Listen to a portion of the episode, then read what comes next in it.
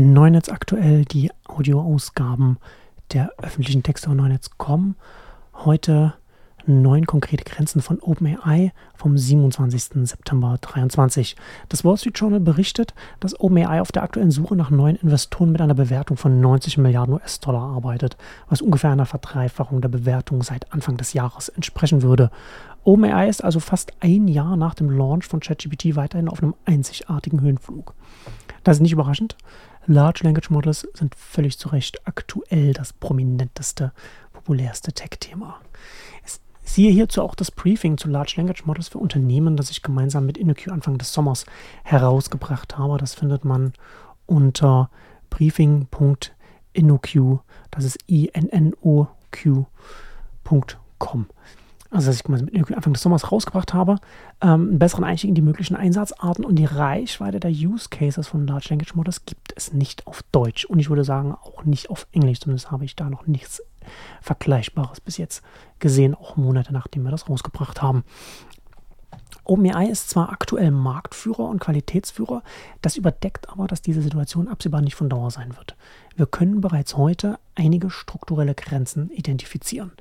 Erstens, wie ich äh, jetzt in, in, in, der letzten Ausgabe auch darüber gesprochen habe und, und äh, diese Woche auch auf äh, Neunetz geschrieben habe, in KI macht OpenAI als Komponente bei Azure und Anthropic als Komponente bei AWS, das ist die Überschrift davon, also wie ich da schrieb, haben die LLM, die Large Language Model Startups, die KI-Startups wie OpenAI einen strukturellen Druck, nicht nur viel Kapital einzusammeln, sondern besser noch gleich mit den Hyperscalern wie Azure oder AWS strategisch zusammenzugehen. Also statt den VC-Check einfach direkt weiterzureichen. Zweitens, die strategische Partnerschaft zwischen OpenAI und Microsoft hat zwei Folgen und die erste Folge davon ist, alles was OpenAI baut, kann Microsoft für seine eigenen Produkte nutzen und in Azure als, als, als API anbieten. Die Kerntechnologie von OpenAI, also die Modelle, sind nicht exklusiv. Als Qualitätsführer ist das eine starke SaaS-API-Zulieferer-Ausgangslage, aber es ist nicht Weltdominanz. Drittens, die zweite Folge der Partnerschaft ist, AWS und Co., wiederum auf der anderen Seite von zu Azure, sind motiviert, die vielversprechendsten Konkurrenten wie Anthropic zu finanzieren und hochzupäppeln. Es ist kein Wunder, dass sowohl Google als auch Amazon viel Geld in Anthropic stecken. Wie, jetzt, wie wir jetzt diese Woche erfahren haben, ne? bis zu 4 Milliarden. Sie wollen Microsoft keinen exklusiven Vorteil im harten, lukrativen Cloud-Markt lassen. Aus 1 und jetzt viertens, aus 1 plus 2 plus 3 folgt, dass die großen allgemeinen Large Language Models als APIs bei den Hyperscalern verfügbar sein werden, egal ob proprietär oder Open Source. Also die Large Language Models als APIs bei Azure, bei AWS, bei Google Cloud und so weiter. Daraus wiederum folgt, dass die Qualität der Technologie allein nicht zum Geschäftsmodellgraben beiträgt. Fünftens, Meta hat ein Interesse, dass kein neuer Gatekeeper heranwächst. Apple und Google reichen vollkommen aus. Vielen Dank.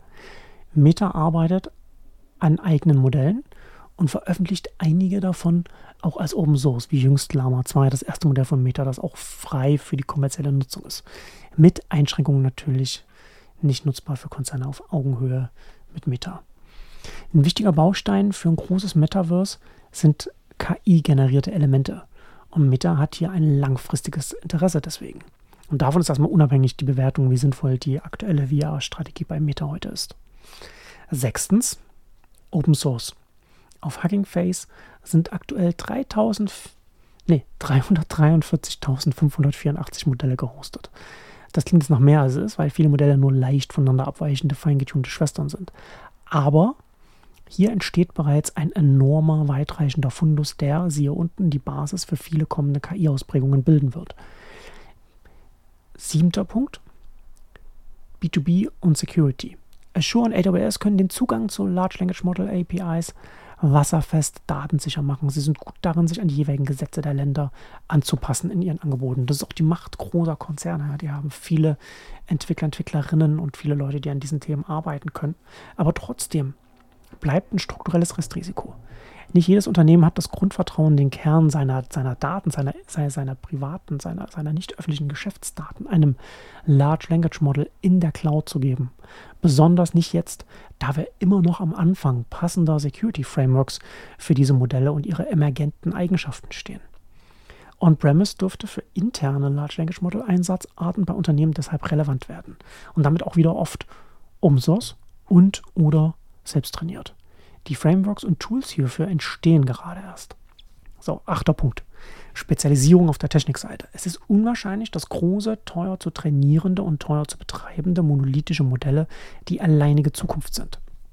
Modellkaskaden, ich hatte da in Nexus darüber geschrieben, in, im Text äh, habe ich auch das entsprechende Paper dazu verlinkt. Es sind ein Weg und MOE, also Mixture of Experts, das ist die Verbindung mehrerer kleiner, spezialisierter Modelle, ist ein anderer Weg, um die bestehenden Modelle effizienter zu machen. Günstiger, schneller, sicherer, sicher auch bald besser. Das ist alles andere als offensichtlich, ob OpenAI seinen Qualitätsvorsprung hier wird halten können. Neunter Punkt. Nochmal Spezialisierung. Aber nachdem wir jetzt von der Technikseite gesprochen haben, kommen wir jetzt zur Einsatzseite. Also Spezialisierung auf der Einsatzseite. Large Language Model Fähigkeiten sind sehr vielfältig einsetzbar in jeder Branche. Siehe das Briefing, das ich mit InnoQ gemacht habe. Diese Vielfalt wird aktuell in meinen Augen noch komplett unterschätzt. Aus dieser enormen Bandbreite der Einsatzarten folgt unter anderem, dass sowohl auf der Interface-Seite als auch auf der Modellseite sehr, sehr viel Ausdifferenzierungspotenzial vorhanden ist.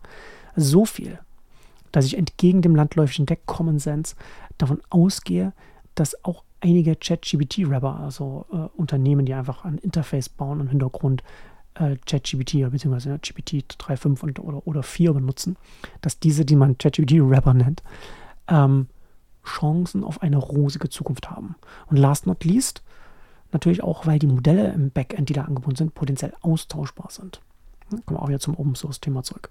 Und OpenAIs Plugins können nicht die Interfaces für eine ganze Welt abdecken, also die OpenAI End-Consumer-Plattform. Ja, das, sind, das sind die neun Punkte jetzt. KI ist zu groß für OpenAI. Das heißt nicht, dass OpenAI nicht sehr groß werden kann. Das heißt auch nicht, dass Schieflagen in den Modellen keine schwerwiegenden Folgen haben können. Wir befinden uns aktuell noch in einer Situation, in der wenige Zulieferer die Basis für eine neue Tech-Generation stellen. Und OpenAI dominiert noch mit großem Abstand diese bereits kleine Gruppe. Aber diese Situation wird nur temporär sein. KI ist zu groß für OpenAI.